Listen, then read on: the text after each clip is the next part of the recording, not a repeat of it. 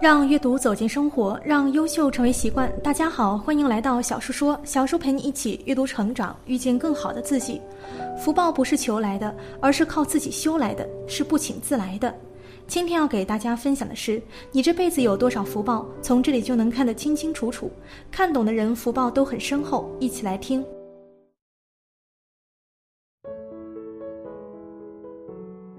福报、阴德，这些无法证明的东西存在吗？小时候不相信，因为看不见也摸不着。后来长大开始慢慢相信了。小钱靠努力，大钱靠福报，是一句大实话。不管是吃的穿的，都是你个人福报的一种。所以浪费的实际上也是在浪费自己命中该有的东西。没有的，连看到的机会都不会有。福报分大小，德也分阴阳。凡为上而人知之，则为阳德；为上而人不知，则为阴德。扬善享世名，阴德天报之。也有人说，阴德是在人世间所做的好事，可以在阴间积功的。同时，有阴德者必有阳报。世间名誉虽然也是一种福报的一种，但却为天地所忌。比如做了点善事就大肆宣扬，使名誉超过了实际应得，而浪得虚名。那么这种扬善非但得不到福报，反而会带来祸端。这就是典型的德不配位。欲戴王冠，必承其重，不是没有道理的。你没有当皇帝的命，非要给自己穿上龙袍，那是会减损寿命的。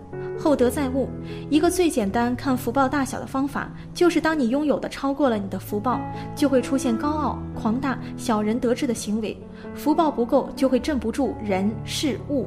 经常听到说谁中了大奖，就吃喝玩乐，不学无术，没过几年钱就被挥霍掉了，其实就是德不配位的表现。德性不够，这笔钱就把握不住，只能是过眼云烟。一对男女在交往的过程中，要是从物质外表方面看，你觉得自己能够配上，但不知道为什么交往时总是感觉一种无形的压力。其实也可以说对方的福报某种程度上多过你，这个气场是不断修善修德积累来的。很多人想不明白这个问题，当你不再只是被表面现象迷惑时，才会看见事物的本质。很喜欢司马光在家训中说的这段话：“积金以子孙，子孙未必能守；积书以子孙，子孙未必能读。不如积阴德于冥冥之中，以为子孙长久之计。”《易经》云：“积善之家必有余庆，积恶之家必有余殃。”其实也就是不单指自己的一生，而是指惠及后世子孙。古人讲发心最重要。这个发心也可以说是真真从你内心发起的，不需要通过外界的物质来衡量，自己真心实意的去做某件事，去帮助别人，这就是真正的阴德。一个人阴德越厚重，他的心性就越善良淳朴，同时根气也会越深厚。根气某种程度上也可以说是智慧。上等根气的人，师傅一点就通；根气浅的人，难得有精神上的追求。九朝天子命，七代状元才，才能今生成为一个开悟的人。对于修行的人来说，没有阴德福报作为修行的稻草，修什么都会着魔。人都希望在人生的道路上有贵人相助，却不知道贵人怎么来的。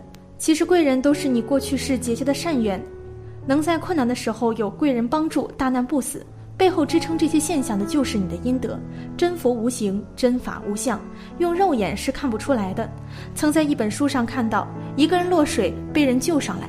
那个人的属相正是他命中的贵人星，这个古人也有提到过，特别是有救命之恩的，这颗贵人星是最容易看出来的。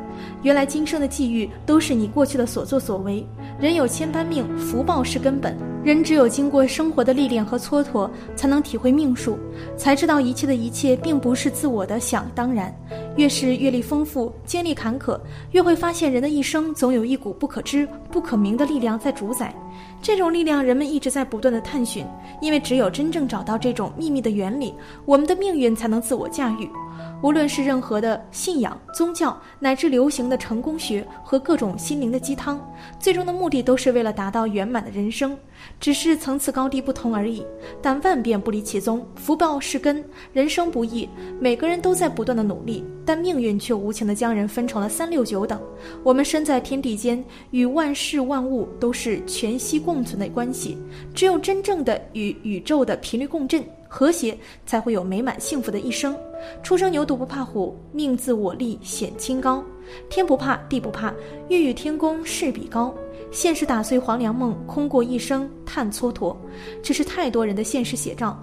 信仰可以令我们积极的面对人生，我们可以信命，但不能认命。命自我立本无错，但前提是要真正的搞懂什么是命自我立。命自我立不是狂妄的颠倒，更不是自负的无知。最能体现一个人命运好坏的表现形式就是福报。命运的好坏和福报的大小与聪明能力没有太大的关系。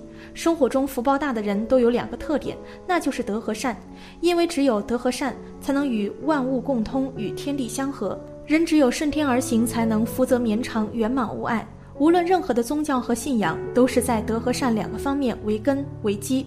我经常对弟子和结缘的人说，修行的基础是福报，没有福报，修法一定不会有成。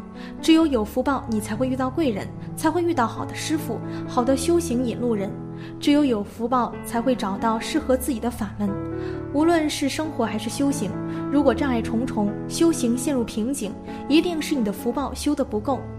实证的唐密秘法，修行的第一步就是消业和积福，因为只有福报具足及深成就，才有希望。经文上说，想要成就，就要积累三个大劫的福报才可以。所以秘法修得好，福报一定大；福报修不好。说秘法修得多么深，多么有成，没有这个道理。因为实践是检验真理的唯一标准。